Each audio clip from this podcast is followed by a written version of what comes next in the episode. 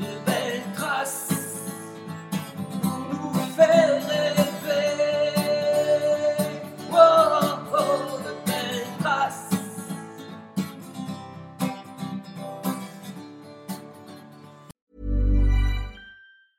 I'm Sandra, and I'm just the professional your small business was looking for. But you didn't hire me because you didn't use LinkedIn jobs. LinkedIn has professionals you can't find anywhere else, including those who aren't actively looking for a new job but might be open to the perfect role, like me. In a given month, over 70% of LinkedIn users don't visit other leading job sites. So if you're not looking on LinkedIn, you'll miss out on great candidates like Sandra. Start hiring professionals like a professional. Post your free job on linkedin.com/people today. Hey, I'm Ryan Reynolds. At Mint Mobile, we like to do the opposite of what Big Wireless does. They charge you a lot, we charge you a little. So naturally, when they announced they'd be raising their prices due to inflation, we decided to deflate our prices due to not hating you. That's right. We're cutting the price of Mint Unlimited from $30 a month to just $15 a month. Give it a try at mintmobile.com slash switch. $45 upfront for three months plus taxes and fees. Promo for new customers for limited time. Unlimited more than 40 gigabytes per month. Slows. Full terms at mintmobile.com. One size fits all seems like a good idea for clothes until you try them on. Same goes for healthcare. That's why United Healthcare offers flexible, budget friendly coverage for medical, vision, dental, and more. Learn more at uh1.com.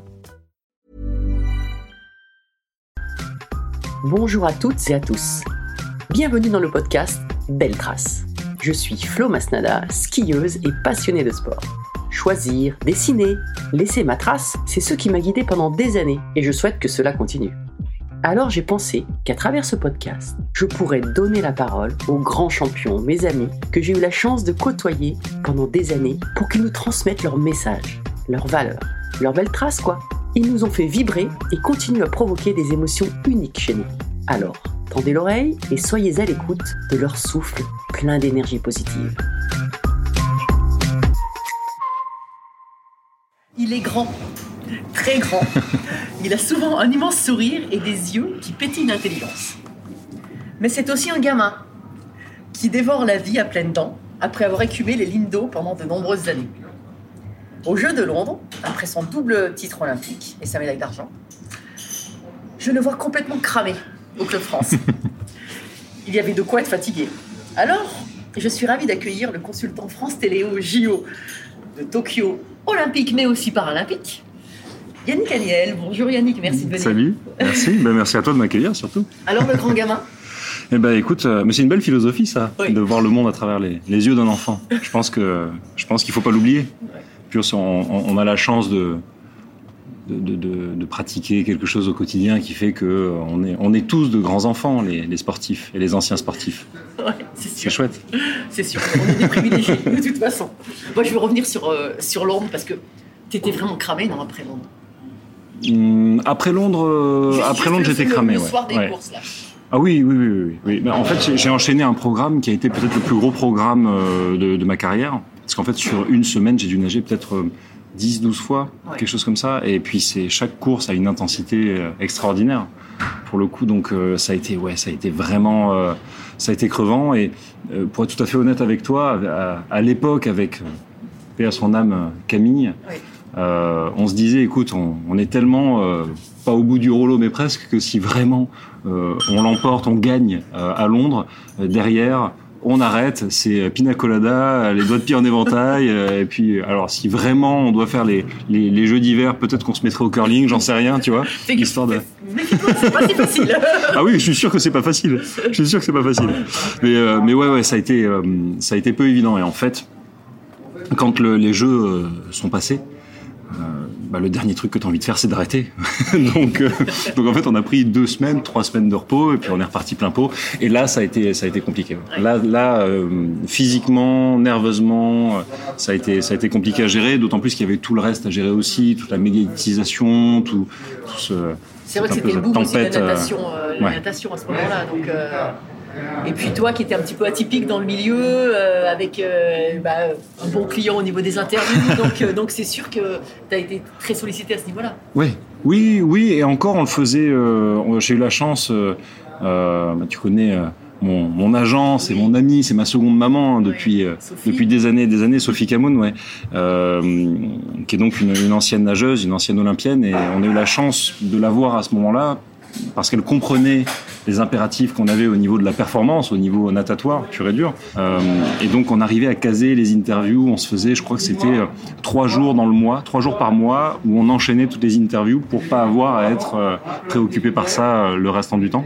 Donc on arrivait quand même à gérer malgré tout, mais c'est vrai que c'était c'était assez costaud. ouais. C'était assez costaud, mais c'était sympa. Maintenant, a posteriori, c'était quand même des, des belles années, des beaux moments.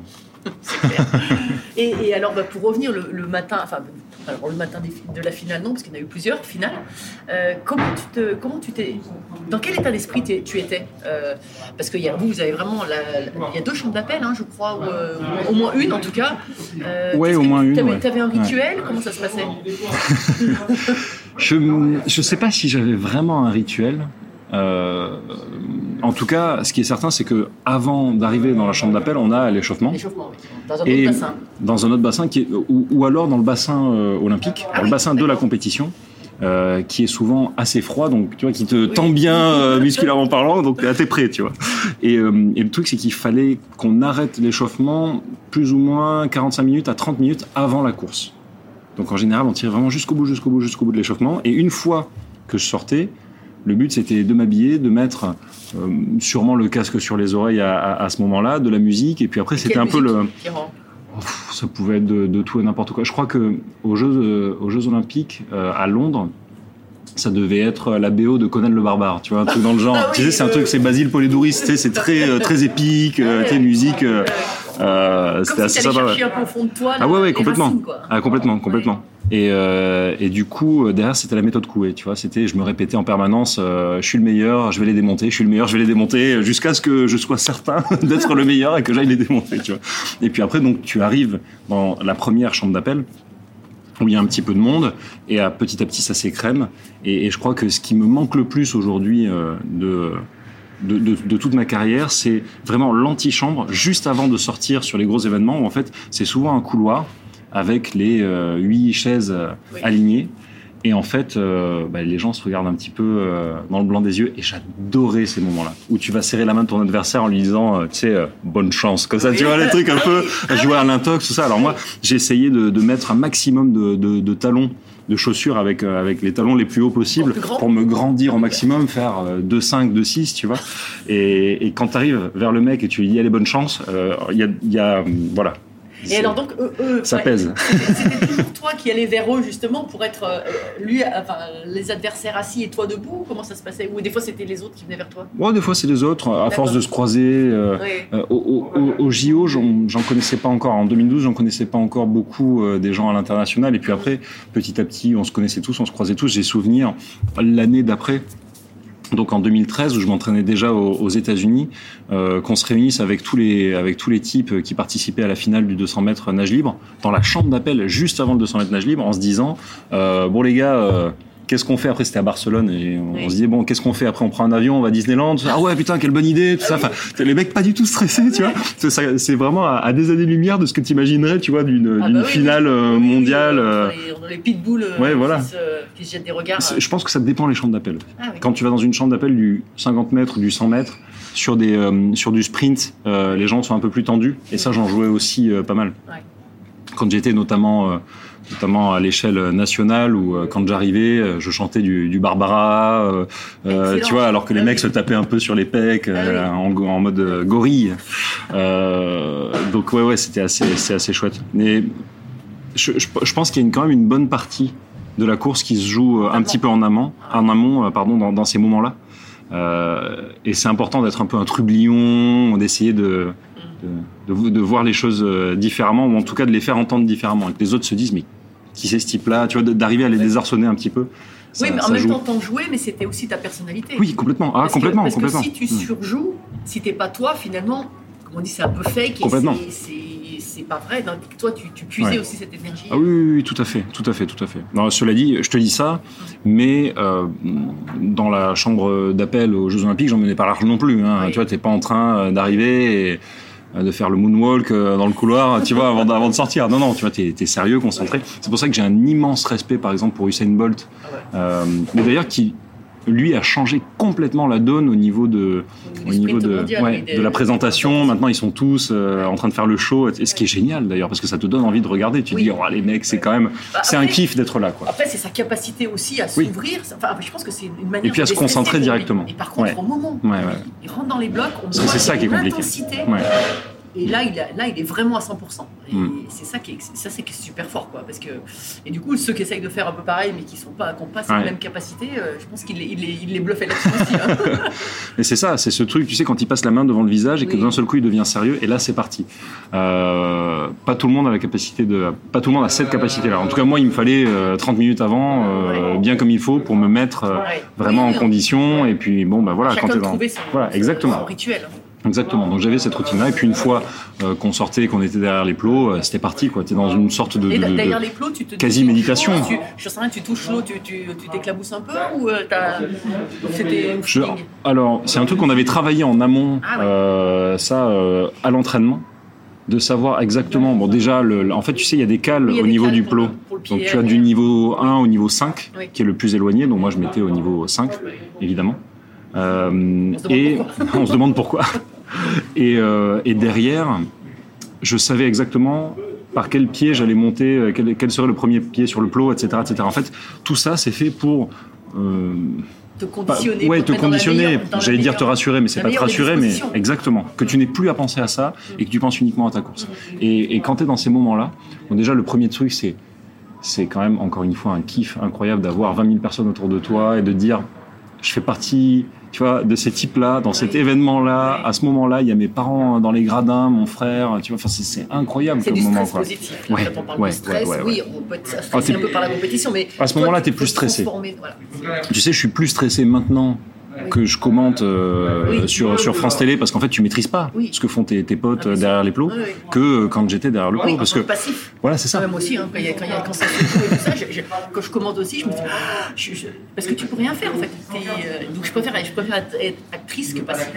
il y a des fois c'est dur hein. il y a des fois c'est dur parce que quand c'est des proches proches Ah tu peux plus commenter quoi t'as vraiment t'as les larmes aux yeux t'es- c'est c'est compliqué mais bon bref quand, quand je suis derrière les plots je sais ce que je vaux et je sais que je me suis vraiment euh, démené pendant euh, dix années euh, tous les jours et, et que, et que je- j'ai rien à regretter que je vais tout donner et puis voilà quoi et, et que ça va être euh, un bon moment je vais passer un bon moment je vais prendre du plaisir donc je monte sur le plot et puis après advienne que pourra Et, et donc là, il y a le, sifflet, c'est un sifflet, hein, euh, voilà.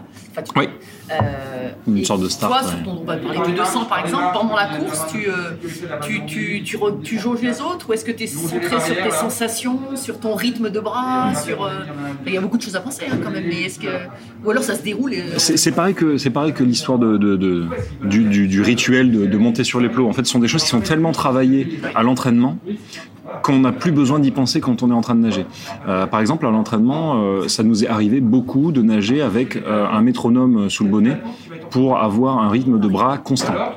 On savait que le truc était à 1.4, il n'était pas à 1.3 ni à 1.5, mais que peu importe l'allure à laquelle j'allais, ce serait à ce rythme-là, tu vois. Euh, pour, pour la tactique de course, on savait à quelle vitesse je devais passer aux 50 mètres, le chronomètre, ce que ça serait à peu près, ce que ça doit être en tout cas aux 100 mètres, pour être capable d'aller l'emporter derrière. Euh, je, pense que la meilleure manière de, gagner la course, c'est de faire sa course et de surtout pas la calquer sur euh, les mecs à côté. Ce qui est compliqué quand même parce que il y a forcément un moment donné où quand tu vois les types, je sais pas si ça part très très vite ou si ça part un peu plus doucement, tu te dis attends, est-ce que je suis vraiment dans le truc, etc. Donc c'est vraiment cette capacité à rester euh, focus sur ta propre course, sur ta performance. Et, euh, et là-dessus, moi j'avais une, une technique imparable. C'était en fait tout le monde mettait des lunettes, euh, tu sais, neuves. Euh, Tu mets le bonnet, il est tout neuf, les lunettes sont toutes neuves. Tu t'en sers que pour cette course-là ou cette compétition-là. Et en fait, moi je mettais mes lunettes d'entraînement, donc qui étaient complètement bousillées, si tu veux, elles étaient rayées, il y avait de la buée, etc. Donc de toute manière, je voyais pas les mecs à côté. Excellent Donc j'étais sûr, Ah oui, j'étais sûr que je ferais ma propre course. Je voyais à peu près, si tu veux, un peu flou, mais au moins j'étais sûr d'être focalisé, d'avoir mes lunettes qui me claqueraient pas entre les doigts non plus, parce que je les usais depuis euh, de, de, de nombreux mois. Euh, j'étais à l'aise, quoi. J'étais confort et j'étais dans ma course. Donc, mais ouais, vraiment, le, but, c'est de, se concentrer sur sa propre course, d'aller sur son allure à soi. Et, euh, d'ailleurs, ça a porté ses fruits euh, là récemment au jeu de, Tokyo en 2020, puisque en fait, sur le 200 mètres, donc qui est la, discipline que j'ai remportée en, en 2012, la finale euh, il y a quelques mois à peine à Tokyo, elle était très très très relevée et très vraiment dense. N'importe qui pouvait l'emporter. En fait, le type qui l'a emporté, c'est le mec qui s'est pas enflammé au début de la course, qui était parmi les derniers et qui au final a construit sa course euh, pour lui-même et qui allait l'emporter à, quelques se centimètres. sont- et, se sont ouais. tendus à la fin. Exactement. Et était moins fluide. Et. Exactement. Ouais. Et finalement, il l'a emporté parce que ça a été le mec qui, l'a, qui a construit sa course le plus intelligemment euh, à ce moment-là. Et toi, en 2012, c'était 2012, et quand, tu, Hmm. quand tu touches le mur, tu sais que tu as gagné ou... Quand, euh, quand je suis aux 150 mètres, je vois, en fait, tu sais, je vois que en repartant dans, dans l'autre sens Oui. pour la dernière longueur, je vois que les types sont, euh, sont loin de moi, déjà derrière. Alors après, tu peux jamais savoir s'il n'y a pas un- quelqu'un à la ligne d'eau numéro 1 ou à la, à la ligne d'eau numéro 8, vraiment sur les, les- les extrêmes, qui est devant et qui fait la course en tête. Mais j'avais, euh, enfin, les, les types à côté de moi, c'était quand même pas des premiers venus, donc je savais que j'étais plutôt pas mal. Et euh, en fait, j'ai eu une sensation étrange. J'ai eu les, les 150 premiers mètres, c'était une facilité, tu sais, vraiment, mais c'était déconcertant. Quoi. Et au, aux 150 mètres, je me suis dit, allez, maintenant j'accélère. Ouais. Tu sais, c'est le genre de truc que tu ne dis pas dans une finale olympique, euh, tu vois. Et en fait, de temps en temps, et j'en ai parlé avec, euh, avec pas mal de sportifs de haut niveau qui, qui, ont- qui ont eu ce, ce genre de course où, où tout paraît facile, en fait. Tu sais, où tu as l'impression de littéralement marcher sur l'eau, quoi, ou presque. Et, euh, et bah ouais, moi, moi c'est arrivé à ce, Ouais. à ce bon moment-là aux, aux Jeux Olympiques. J'ai euh, interviewé pas mal de, de- de champions olympiques. De- me dit la même chose. Paul Denarian me dit la même chose. Il dit qu'il y a un moment où ils volent, quoi. Enfin, ils sont... euh, Ouais, tu, tu- tu te sens prêt. ouais. Ouais, tu te sens prêt et c'est et tout ce que tu as répété à l'entraînement, tout ça, en fait, c'est comme si tu étais. Je, je prends souvent, je fais souvent cette analogie là, mais je trouve qu'elle est assez juste. Euh, c'est comme si tu étais un, un pianiste qui répétait ses gammes sans cesse pendant des années, et puis au moment où tu arrives pendant le concert, tu es juste en train d'apprécier, euh, en train de mettre de l'émotion dedans et en train de partager ça avec les gens. Quoi. Et, et j'ai vraiment eu cette impression-là de, de facilité et au dernier moment, sur la dernière longueur, de me dire allez maintenant accélère, tu mets, tu mets tout. Et en fait, le- la première pensée que j'ai eue en touchant la plaque, j'ai regardé le temps et je me suis dit ah, j'aurais dû accélérer un peu avant. Mais le temps était tellement euh, étonnant c'était tellement rapide pour ce que j'avais produit déjà avant que je me suis dit, attends, c'est c'est complètement dingue, quoi. Ouais. Complètement dingue. Donc, euh, ouais, ouais, ça a vraiment été une course, euh, une course, euh, c'était magique. Et elle était importante parce que deux jours avant, on venait de remporter le 4 x 100 Oui. euh, avec euh, donc Clément, Amaury et, et Fabien. Ça, ça doit être génial ouais, en relais. non ça a été un Enfin, truc moi, de dingue. Moi qui n'ai jamais fait. en fait, c'était inattendu. euh, oui, C'était inattendu. C'était pas si inattendu que ça, mais c'était plutôt les Australiens et les Américains à ce moment-là qui s'écharpaient par médias interposés. Et, euh, et nous, on était outsiders et on savait qu'on pouvait jouer quelque chose, mais on s'était toujours cassé les dents. Tu vois, sur, euh, sur, sur ce relais-là, euh, en, en- en bassin de, de 50 mètres, on n'avait jamais remporté une, une, grosse, euh, une grosse compétition. Et là, en fait, pendant toute cette année-là, Fabien, euh, qui était le capitaine de l'équipe, Fabien Gillot, Oui. a eu la bonne idée de, euh, de nous dire, écoutez, vous la fermez, on dit rien sur les médias, sur les machins, on dit rien du tout. Vous gardez votre énergie pour vous, on va faire ce qu'on peut, et euh, on va prendre du plaisir, et puis on verra ce que ça donne. Et en fait, c'est ce qu'on s'est répété euh, dans la chambre d'appel du, du 4 x 100, qui était vraiment le premier jour. Euh, le soir, en- sur la finale du 4 x 100, on arrive, on arrive dans la chambre d'appel et puis on, on a dû répéter ça avec, euh, avec Fabien peut-être 60 fois, tu sais. Le Ah mec oui. pas du tout stressé, tu sais. Allez, on prend du plaisir et puis, et puis on verra bien. hein. Allez, on prend du plaisir, on verra bien. tu vois. Donc Clément était assis sur une aussi, chaise, si tu veux, euh, livide, Oui. puisque c'était sa première finale Oui, euh, au jeu et que c'était le, voilà, c'est ça. Et puis c'était le, ouais, un le petit poussé entre guillemets euh, de de l'équipe et de et de la finale à ce moment-là, qui quand même a fait le, je crois, le quatrième temps total des, finales. C'était incroyable. Euh, et il y avait euh, Amaury euh, Levaux, celui qui était un peu notre euh, Dennis Rodman à nous, tu vois. euh, non mais c'est vraiment ça, c'est vraiment ça. Et en fait c'est génial d'avoir un type comme ça dans, dans l'équipe parce que il est détente. quoi.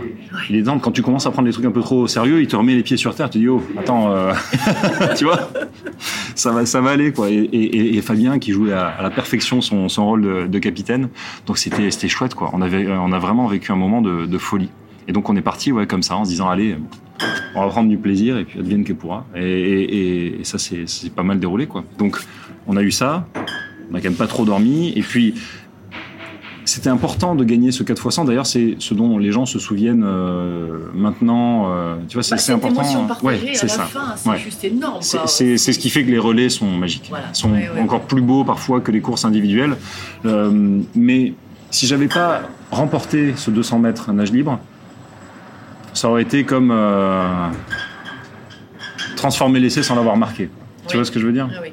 Euh, Et donc c'était vraiment important pour moi de marquer le coup et de dire.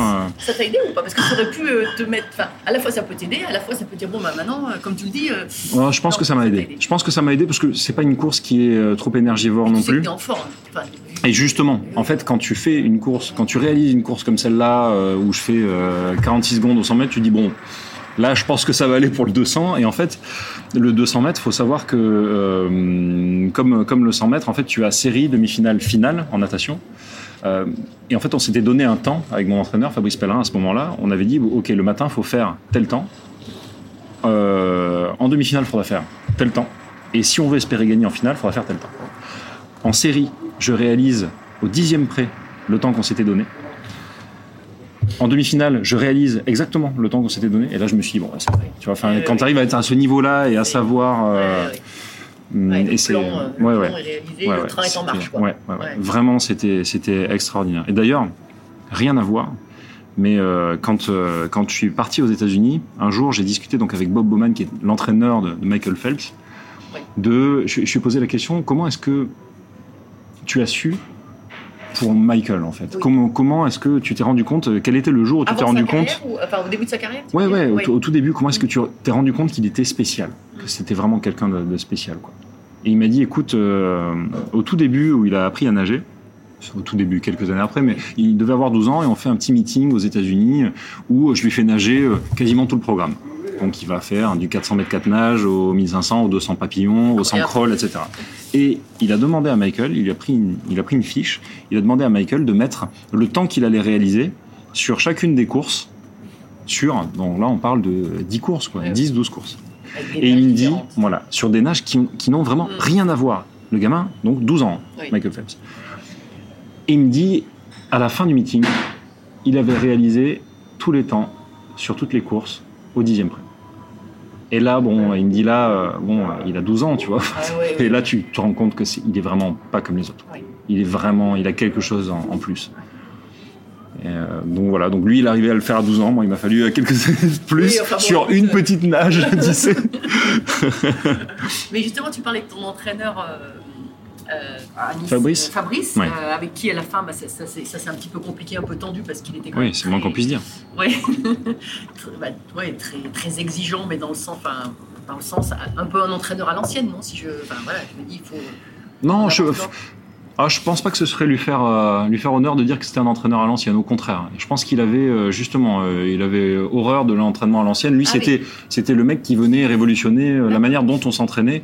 Moins de kilométrage. C'est-à-dire qu'à chaque fois qu'on se réunissait avec les autres euh, clubs euh, en, en- en Oui. équipe de France, je, je crois que les autres entraîneurs hallucinaient de nous voir nager si peu, si technique, Ah oui. et d'être pour autant euh, performant et d'être capable de l'être sur des, des, des, des, des- des nages de demi-fond, tu vois, des distances assez, euh, Ouais. assez costauds, quoi. Donc, euh, non, ça, il était novateur, il était novateur là-dessus, et c'est vrai que ça a pété au bout d'un moment parce que, parce que, parce qu'on s'entendait plus, parce que je, je, je pense que c'est, oui, ah oui, c'était complètement le, le Oui. côté humain, et je pense que ça, c'est mon analyse de maintenant, peut-être que euh, dans cinq ans, euh, elle aura changé. Je pense que à chaud, je, je- je considérais qu'il n'arrivait pas, euh, comment dire, il se remettait jamais en question. euh, il était euh, plutôt manipulateur dans sa manière de faire, etc. Et ça, euh, c'est, c'est- ce sont des, des choses euh, qui nous ont porté des, des- des stigmates à moi et à d'autres nageurs du groupe qu'on ressent encore maintenant. hein.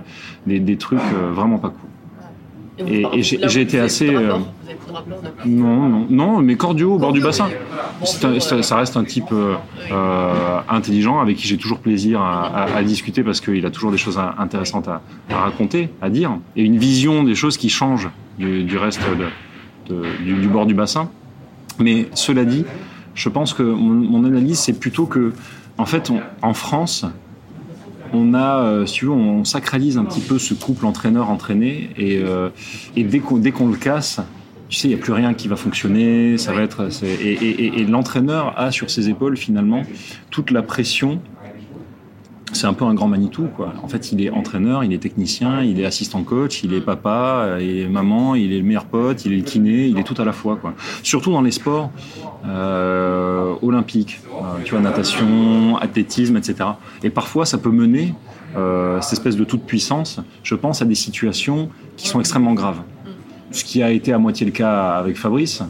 Pour moi, pour moi, je considère que ça a été grave. Pour d'autres personnes, ce serait, ce serait elle d'en parler.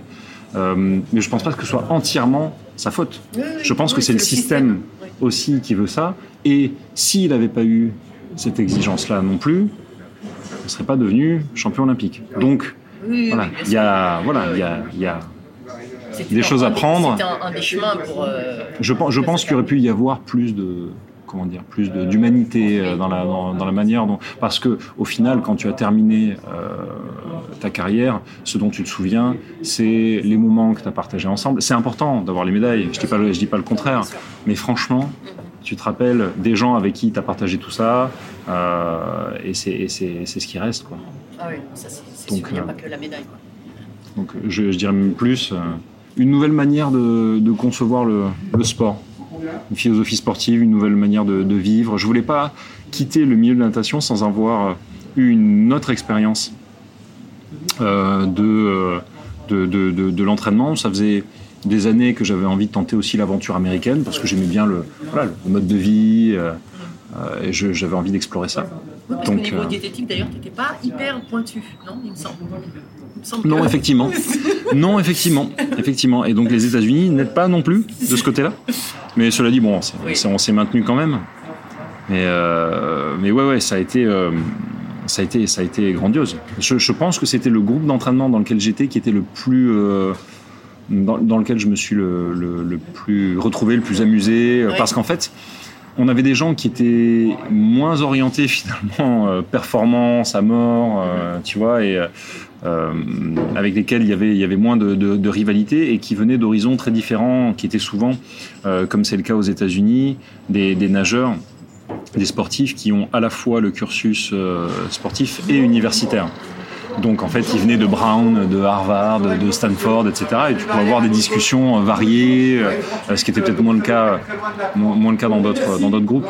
Donc ça, c'était très sympa. Et puis en parallèle, on avait quand même euh, un groupe d'entraînement avec un niveau euh, de, de- de palmarès Oui, ah extraordinaire. Je, je sais plus combien on avait de, de, de médailles olympiques dans le bassin, mais je, je crois qu'on en avait parlé un, un- un jour, mais c'était plus d'une vingtaine de médailles d'or au, au jeu. Quoi. Donc en fait, quand tu, quand tu plonges, bah, tu te tu t'économises pas, tout Et à ce simplement. moment-là, Phelps avait arrêté. Hein. Phelps avait arrêté ou reprenait, Reprenait, euh, mais bon, il pouvait arrêter deux semaines et, Oui. et revenir dans le bassin. Il était dans la, dans la même forme. Ouais, sais pas si j'ai vu qu'il joue au golf. Je sais pas s'il nage toujours, mais il doit toujours nager. Il, oui, oui, oui, il nage toujours, il s'entretient toujours. Je crois que ça Ouais. fait partie maintenant de son rythme de vie. De son... C'est ce qui fait qu'il est bien équilibré et accompli. Et toi, tu nages toujours? Je l'ai croisé il y a pas longtemps d'ailleurs, il est oui. adorable. Ah, il est fit. hein. Ah oui, oui, je peux te dire que là, s'il reprenait et qui, d'ailleurs, on, en- on en a parlé en se disant pff, sur nos distances euh, respectives, surtout en, en, en crawl. Bon, je pense qu'en six mois, un an, euh, on pourrait. non, je pense pas, mais Pa- Paris 2024 Non, ça te tente c'est un peu court. Et tu nages toujours sinon Non, pas trop. Non, non, pas trop. Je vais à la salle, je cours un petit peu, histoire de, de m'entretenir, mais euh, Ouais. nager un peu moins. Un peu moins. Mais, mais je, je crois que ça tient davantage du, euh, du fait que ça soit quand même. euh, L'avantage d'aller courir, c'est que tu mets tes chaussures et tu descends et tu vas courir. quoi. Ouais. Alors que la natation, là en plus à Paris, euh, tu sors, il fait froid, il fait gris. En fait, c'est tous les trucs que, que pas les plus appréciables pendant ma carrière. Si je peux les éviter maintenant et découvrir autre chose, tu vois, en termes euh, sportifs, ouais. je m'en prive pas. Ouais, Mais ça me fait plaisir, ça me fait plaisir à chaque fois que je suis dans un bassin, puisque tu retrouves les sensations Combien il y avait d'avant. de carreaux au fond du bassin Ah. Tu as dû les compter, toi, quand Ah, c'est une bonne question. ça dépend les, ça dépend les bassins. Il y en avait où c'était un lino, il y en a où c'était, tu sais, de l'inox. euh, Il y en a où il y avait des, il y avait des carreaux à, à Nice. La, la piscine de Nice était, était très particulière. Ouais. Elle était au cinquième étage d'un immeuble, tu sais, et en fait, Ah oui. d'un côté, il y avait le- la, la piscine, et de l'autre, il y avait euh, euh, une patinoire. En fait, la machinerie servait pour les deux. Et donc, en fait, quand on était au, au lycée, euh, on était tout le temps fourrés, puisqu'en fait, j'étais dans une classe sport-études, donc on était tout le temps fourrés les uns avec les autres. Euh, les patineurs, les hockeyeurs, les poloïstes, les nageurs. euh, voilà. C'était un grand groupe euh, de potes. Et, euh, et tous les week-ends, c'était, il y avait soit une compétition des uns ou des autres. Ah oui. donc, euh, Ah ouais, sympa. on s'encourageait, ouais, c'était très cool. ouais, ouais, Mm. c'est sympa, ça. Et euh, bon, on va parler un peu, un peu pas, pas autre que natation, mais tu as plein d'autres activités, plein d'autres centres d'intérêt. Oui. Ah, je sais pas d'ailleurs comment tu fais dans ton agenda. D'ailleurs, des fois, c'est difficile de, de, de, de t'avoir. Oui, Mais euh, euh, d'ailleurs, en ce moment, c'est quoi? Qu'est-ce que tu fais? Je crois que tu écris un livre, non? Exactement. Ouais, c'est le, c'est le gros de, le gros de mes journées. Ouais. En fait, j'ai sorti un livre que on a écrit à quatre mains avec un, un type absolument génial qui s'appelle Pascal Rutter, euh, qui est un roman jeunesse, donc vraiment un roman pour les ados euh, que j'ai sorti en 2019, qui s'appelle très humblement Yann. voilà. et, euh, et ça a été une, et ça a été une chouette expérience. En fait, si tu veux, ça fait, c'est pas d'aujourd'hui hein, que, et notamment dans les médias, etc., que voilà, je, je partage mon amour pour la littérature et mm, aussi pour l'écriture. Sauf que j'ai jamais eu le, le, le courage et, et je, je me sentais pas euh, au niveau. Sentais pas légitime. Ouais, je me sentais pas Comme légitime. Ouais. quand on arrête euh, Ouais, la carrière, sûrement. dès qu'on change de Ouais, t'as raison. c'est- T'as raison. on a- Et puis, et puis je savais aussi que si il y a un certain niveau littéraire que j'avais envie d'atteindre, euh, qui moi me Tu peux pas faire un satisfaisait. truc moyen, quoi. Voilà. Bah parce que bah, on se refait pas. Bah Hein. Je- C'est pas toi que on est des sportifs de haut niveau, donc on aime bien atteindre un, voilà un bon niveau. Et voilà. Je, et je crois que j'ai fait partie de, tu sais, euh, tous ces gens euh, pendant le, le premier confinement là, euh, euh, qui sont un peu les les révélés du, du corona, tu vois, euh, qui se sont retrouvés face à- au mur blanc de de leur salon en disant mais mais qui suis-je Qu'ai-je envie de faire dans ma vie Tu sais Parce qu'en fait tout s'arrête d'un coup et tu te poses des questions existentielles. Et à ce moment-là, euh, bah, la seule réponse ça a été bah, tu sais quoi En fait j'ai envie de lire et j'ai envie d'écrire. Et, euh, et donc c'est arrivé euh, c'est arrivé à ce moment-là. Et, et, euh, et il se trouve que euh, les planètes se sont alignées parce que j'avais une histoire à, à- à raconter, quelque chose à, à vivre d'assez personnel et donc je l'ai tourné euh, comme un roman. D'accord. Voilà, comme un roman. Euh, Et t'en es où là? Je l'ai quasiment fini. D'accord. Ça sortira tout début de l'année prochaine. Ah, Et, euh, ça. pour l'instant, je peux pas en dire plus. Non, non, non, non, mais c'est très Mais, bien. euh, mais je c'est quasiment, enfin, c'est quasiment fini. Quand je te dis c'est quasiment fini, là, c'est de, de la dentelle. C'est la relecture et de. On génial. corrige vraiment. Ah ouais, génial. Voilà. Donc ça a été un- une merveilleuse aventure. Et, euh, et je crois que je crois que j'ai bien envie euh, de continuer, vraiment, et d'en faire euh, le prochain fil rouge euh, de, de ma vie. Ouais, vraiment. Parce que je, je, je pense avoir d'autres choses à écrire, d'autres choses à raconter. Alors après, ça dépendra évidemment de voilà de la réception euh, Oui, mais même- même si critique, du ça, succès ouais, aussi. oui. Oui, mais enfin, si les gens me, me jettent des tomates Ah oui, pourries à la figure en me disant retourne nager, Je- je- tu veux que je te dise Je n'y crois pas. je n'y crois pas une minute. On verra. Donc, mais ouais, effectivement, il y a, y a, y a- voilà, j'ai j'ai deux projets littéraires. Donc il y a celui-là, il y en aura un, un courant de l'année prochaine aussi, euh, qui sera littéraire, littéraire aussi. Hein. Ce sera pas de, l'ordre de l'autobiographie euh, ou du sport. Euh, mais ouais, ouais, ça, ça me, ça, ça me plaît énormément. Donc j'ai, ouais, effectivement, tout cet aspect littéraire, pardon, écriture, tout ça, qui me prend pas mal de temps et que j'adore. Il y a l'aspect euh, e-sport. Oui, alors. Tout le côté e-sport. Parce que moi, je suis pas du tout e-sport. mais vraiment pas. Je n'ai jamais joué à une PlayStation. moi. Donc, essaye de me convaincre. tu fais, tu fais partie comme moi des sports qui sont pas, euh, comment dire, transposable véritablement plus, trop. euh, Enfin, je- quoique, si, si, il y, a- y a quand même des super, des super jeux vidéo. Non, je dis des en bêtises. fait, Je dis des bêtises. Il y a, il y a quand même des super jeux vidéo. Hein. tu es- tu t'es intéressé à ça, quoi? Ça, c'est que péjoratif, hein. Mais euh, moi, c'est moi, c'est loin de moi le, le e-sport, c'est sûr. En fait, je suis né avec une manette entre les mains. Tu sais, je fais partie de cette, euh, Ouais. De cette génération où euh, bah, déjà euh, quand j'étais euh, quand j'étais petit, il y avait dans le salon euh, la console de, jeux vidéo, tu sais les trucs, les consoles japonaises, les Sega, les Nintendo, etc. Donc j'ai grandi avec ça. Et puis ensuite, au fur et à mesure des années, il y a eu l'avènement d'Internet et donc des jeux en ligne. Et après, Internet est devenu beaucoup plus accessible qu'à l'époque avec les modems, tu sais, qui faisaient le, le- le bip euh, absolument affreux où euh, tu mettais trois ans à charger ta page. Et derrière, donc les, les jeux en ligne sont arrivés et j'ai vraiment grandi avec euh, avec toute cette culture-là. Et donc je l'ai toujours suivi, si tu veux, euh, un petit peu moins pendant que j'étais en carrière, mais euh, quand tu rentres de l'entraînement, euh, bah finalement, quand tu te poses sur ton canapé complètement lessivé, euh, à côté de toi il y a la manette de jeux vidéo, c'est plutôt simple d'arriver à te connecter avec tes amis ou ta famille, de jouer, et puis un petit côté compétitif. Donc tu vois, tu gardes un peu la, la flamme. euh, et, et l'œil du tigre, tu vois, quand tu joues. Donc, euh, je trouvais ça assez chouette. Et donc, je, l'ai suivi euh, de près ou de loin, ça dépendait des, des, moments. Et, euh, et puis après, tu as eu l'avènement, tu vois, des, des, web, web TV où on diffusait carrément des compétitions euh, de, jeux vidéo, donc d'e-sport.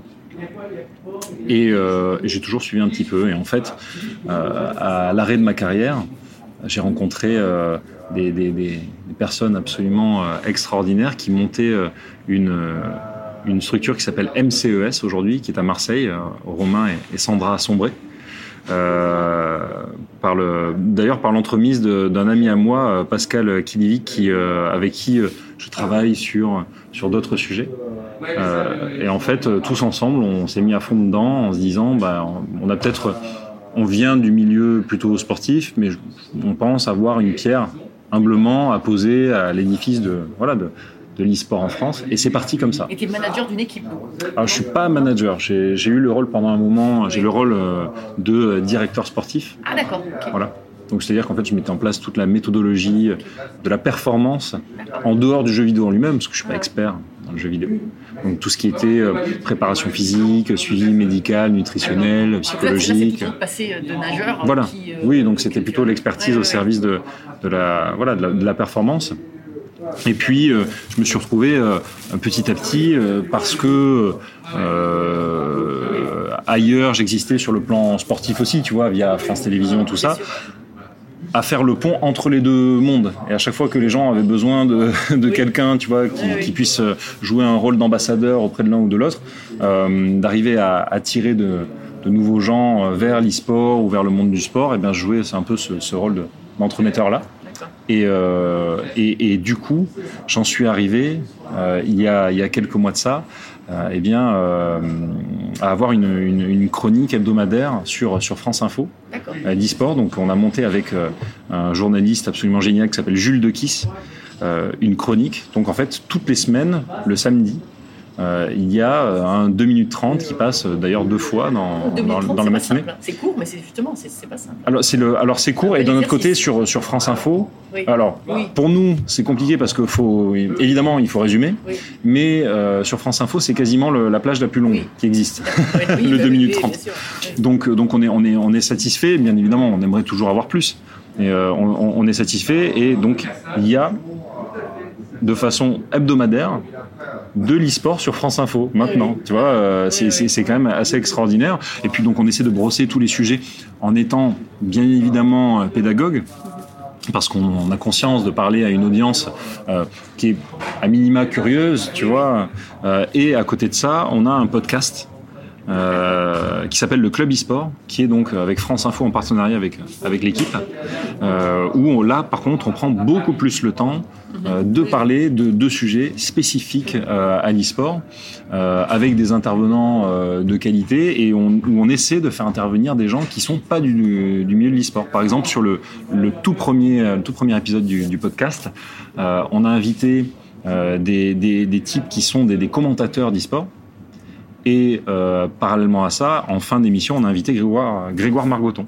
Tu vois, pour, pour euh, Oui. créer la- Oui, le dialogue oui, entre les deux, savoir alors est-ce que, ouais. Euh, est-ce que TF1, euh, TF1, ouais, et savoir, euh, il a, il a joué le jeu euh, d'ailleurs magnifiquement, et tu vois, le truc de se dire alors, mais alors, est-ce que vous vous êtes inspiré, tu vois, de Grégoire pour préparer bah, vos matchs, dans la manière de commenter, comment ça se passe, tout ça, et en fait, le, le dialogue se crée naturellement, et on essaie, euh, voilà, on essaie d'élargir un petit peu les, les horizons, et tout en essayant de donner des infos, euh, euh, de, de nouvelles infos aux auditeurs. On a eu des, euh, on a eu des, justement en parlant d'infos, des trucs exclusifs assez incroyables.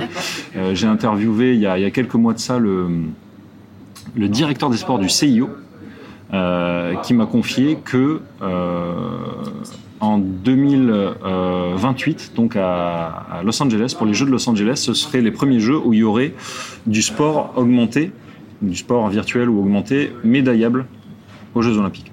C'est-à-dire que euh, pour tous ceux qui pratiquent un petit peu le vélo en appartement, le Zwift, euh, etc., bah, ça serait probablement médaillable en 2028 aux Jeux. Ok. Voilà. Donc euh, ce genre de truc, quoi, Oui, tu vois. oui, Donc oui, on discute, on discute à la fois de d'e-sport euh, pur et dur, en, essayant de pas perdre tout le monde non plus, tu vois, sur une ligne de crête, quoi. Donc donc voilà, c'est très très très intéressant et donc j'essaie de parce que je considère que c'est un, un milieu qui qui en pleine structuration en, en France, notamment le milieu amateur, et qui a besoin qu'on l'aide. Et c'est des millions, aujourd'hui, des millions euh, de gens, des millions de gamins qui ont besoin d'une structure, qui ont besoin d'être guidés, et, et- et voilà comme on l'a fait euh, il y a 100 ans avec le sport en France, Et alors simplement. justement, tiens, je me pose la question, qu'est-ce que tu dirais, ou est-ce que tu dirais la même chose à un jeune nageur qui commence une carrière et un jeune, euh, comment on dit, euh, athlète d'e-sport, je sais pas comment on dit. Joueur Un joueur, voilà, pardon. je suis vraiment pas dans le truc. Euh, un jeune joueur. Est-ce que tu dirais la même chose euh, ou euh, tu fais un parallèle entre les deux ou c'est complètement, c'est quand même différent? Non, non, je pense, je pense qu'il y a des choses qui sont applicables dans l'un et pas, et pas nécessairement dans l'autre. Et notamment au niveau de l'âge. Oui. Aujourd'hui, la, la grande difficulté qu'on a, souvent, les nageurs commencent tôt. Les sportifs, en règle générale, commencent tôt et parce que c'est euh, les parents, les grands-parents aussi qui veulent soit les mettre à, à- à une discipline sportive, euh, soit qui eux-mêmes ont pratiqué euh, ce sport-là et qui donc euh, veulent réitérer l'expérience. Et en fait, ils arrivent assez tôt dans le circuit euh, du club. Donc en fait, toutes les valeurs sportives, les valeurs du club, ils les ont intégrées très très tôt. Chez les joueurs, euh, c'est un peu moins le cas, puisque souvent ils arrivent un peu plus tard. Ils arrivent vers euh, entre 13 et 15 ans pour les plus jeunes, voire un petit peu plus tard, et ils n'ont pas eu le, finalement cette formation Oui, de y club Il n'y a pas d'histoire en même temps. Il n'y Et- a pas d'historique. voilà. Vraiment. Donc voilà aujourd'hui euh, nous le euh, l'une des difficultés, l'une des difficultés à laquelle on a fait face aussi quand on a monté euh, la structure, c'était qu'il n'y avait pas de formateur, il n'y avait pas d'encadrant. Donc en fait, il a fallu former ceux qui allaient former les formateurs finalement. Oui, d'accord. Donc euh, ça a été euh, ça a été tout un boulot vraiment quand on parle de structurer, c'est que et le, ce qui est formidable avec l'e-sport, c'est que ça évolue très vite. Hein, Quand on dit très vite, c'est que euh, MCES, donc cette structure-là, on l'a créée en 2018. Là, il y a eu le Covid entre-temps, qui nous a servi et desservi, puisqu'à un moment donné où il n'y avait plus de sport, euh, les, les gens, et notamment les cadres d'entreprise, se sont retrouvés coincés sur le canapé avec leur fils en disant Mais alors, c'est quoi euh, ce à quoi tu joues là Euh, Ça a l'air pas mal, tu vois? Donc, au final, ils, ils sont, ils sont habitués à voir du jeu vidéo, et derrière, on considérait les entreprises euh, e-sportives différemment. Euh, mais de notre côté, l'e-sport euh, allait largement, euh, finalement, sur des événements en physique.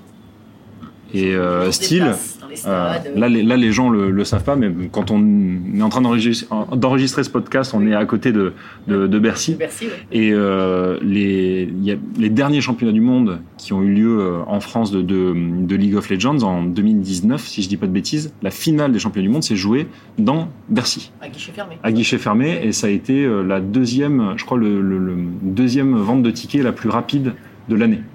Derrière euh, les BTS au Stade de France ou un truc du genre. Donc vraiment, il y a eu, euh, je sais plus euh, combien, je, je veux pas dire de bêtises, hein, mais des, centaines de milliers de connexions en l'espace de, quelques minutes. Donc vraiment, ça prend de l'ampleur. Et aujourd'hui, c'était censé vraiment s'étendre sur l'aspect vraiment arène, Stade de France, etc. Là, ça a mis un frein. Euh, encore aujourd'hui, les, euh, les, euh, les championnats du monde qui se jouent, les phases finales de- des, des championnats du monde, par exemple de League of Legends, se jouent à Reykjavik à huis clos. pour, pour cause de pandémie.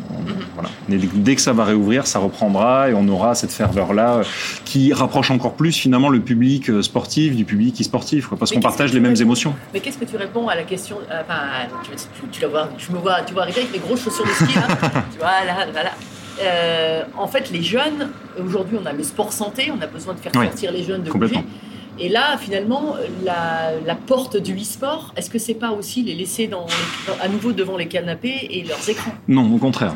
Au contraire. Le- et c'est pour ça que je te disais que pour nous, c'était important d'arriver à ce qu'ils rejoignent une structure.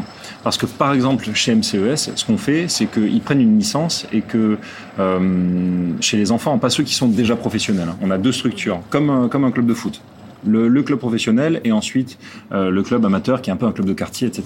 Dans ce club de quartier-là, tu prends une, une licence et tu fais moitié sport, moitié e-sport. C'est-à-dire qu'en fait, tu as euh, une plage horaire de, j'en sais rien, moi, de, d'une heure et demie, euh, deux heures, et tu vas faire moitié jeu vidéo encadré par quelqu'un, ça veut dire que tu vas pas faire n'importe quoi, et d'un autre côté, tu restes pas dans ta chambre, donc ça veut dire que tu vas rencontrer aussi des petits camarades euh, avec, euh, avec lesquels tu vas nouer des amitiés, etc., en vrai, sur un vrai lieu physique, Euh, et à côté de ça, tu vas avoir du sport. Ce qui fait que euh, tu vas avoir une heure de sport. Ce qui fait que quand tu rentres chez toi, bon, bah, il y a moins de chances que ton gamin il ferme la porte à clé et qu'il reste jusqu'à 3, 4 heures du matin, euh, tu vois, sur son jeu vidéo parce qu'il aura déjà euh, pratiqué. Et puis, euh, puis voilà. Ouais, comme, comme tout, comme tout, il faut les encadrer. je, je pense que voilà, il faut, faut pas d'extrême, ni d'un côté ni de l'autre, euh, et je pense que ça peut être un moyen de les amener aussi vers la pratique du sport, tout court. D'accord.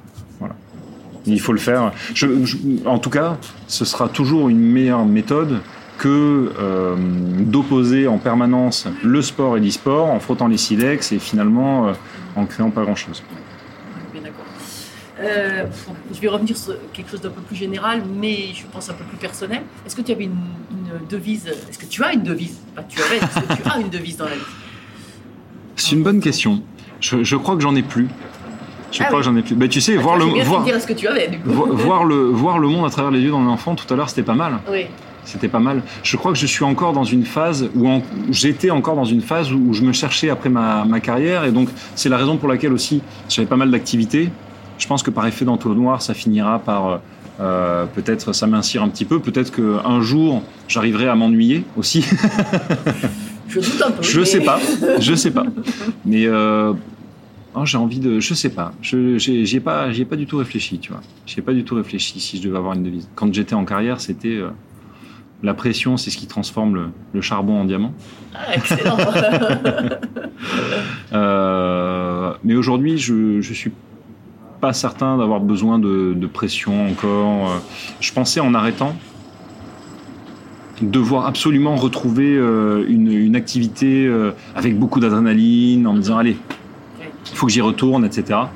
Euh, et au final, pas du tout. Au final, je crois que j'ai juste envie de partager avec les gens, faire un truc que j'aime et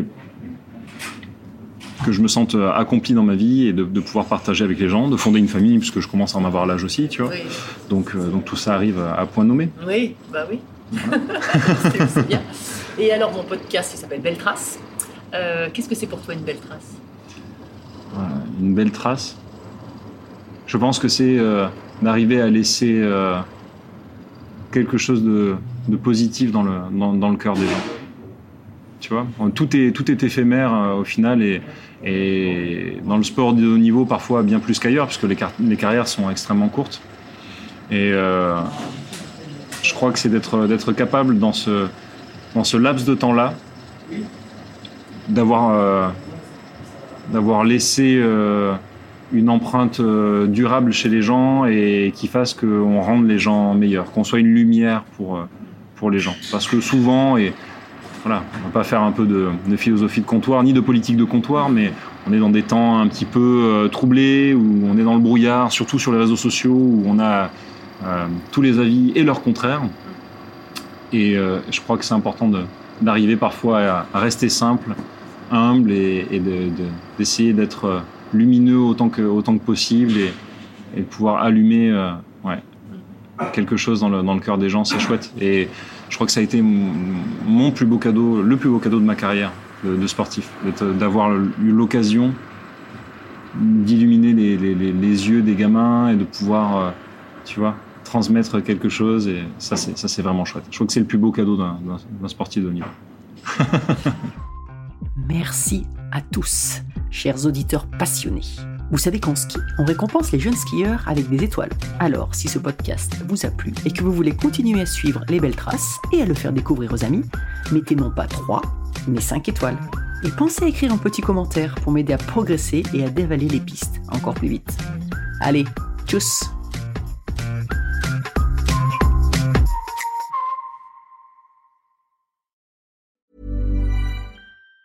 Even on a budget, quality is non-negotiable. That's why Quince is the place to score high-end essentials at 50 to 80% less than similar brands. Get your hands on buttery soft cashmere sweaters from just 60 bucks, Italian leather jackets, and so much more. And the best part about Quince, they exclusively partner with factories committed to safe, ethical, and responsible manufacturing. Elevate your style without the elevated price tag with Quince. Go to quince.com slash upgrade for free shipping and 365-day returns. Mom deserves the best, and there's no better place to shop for Mother's Day than Whole Foods Market. They're your destination for unbeatable savings, from premium gifts to show-stopping flowers and irresistible desserts. Start by saving 33% with Prime on all body care and candles. Then get a 15-stem bunch of tulips for just $9.99 each with Prime. Round out Mom's menu with festive rosé, irresistible berry chantilly cake, and more special treats. Come celebrate Mother's Day at Whole Foods Market.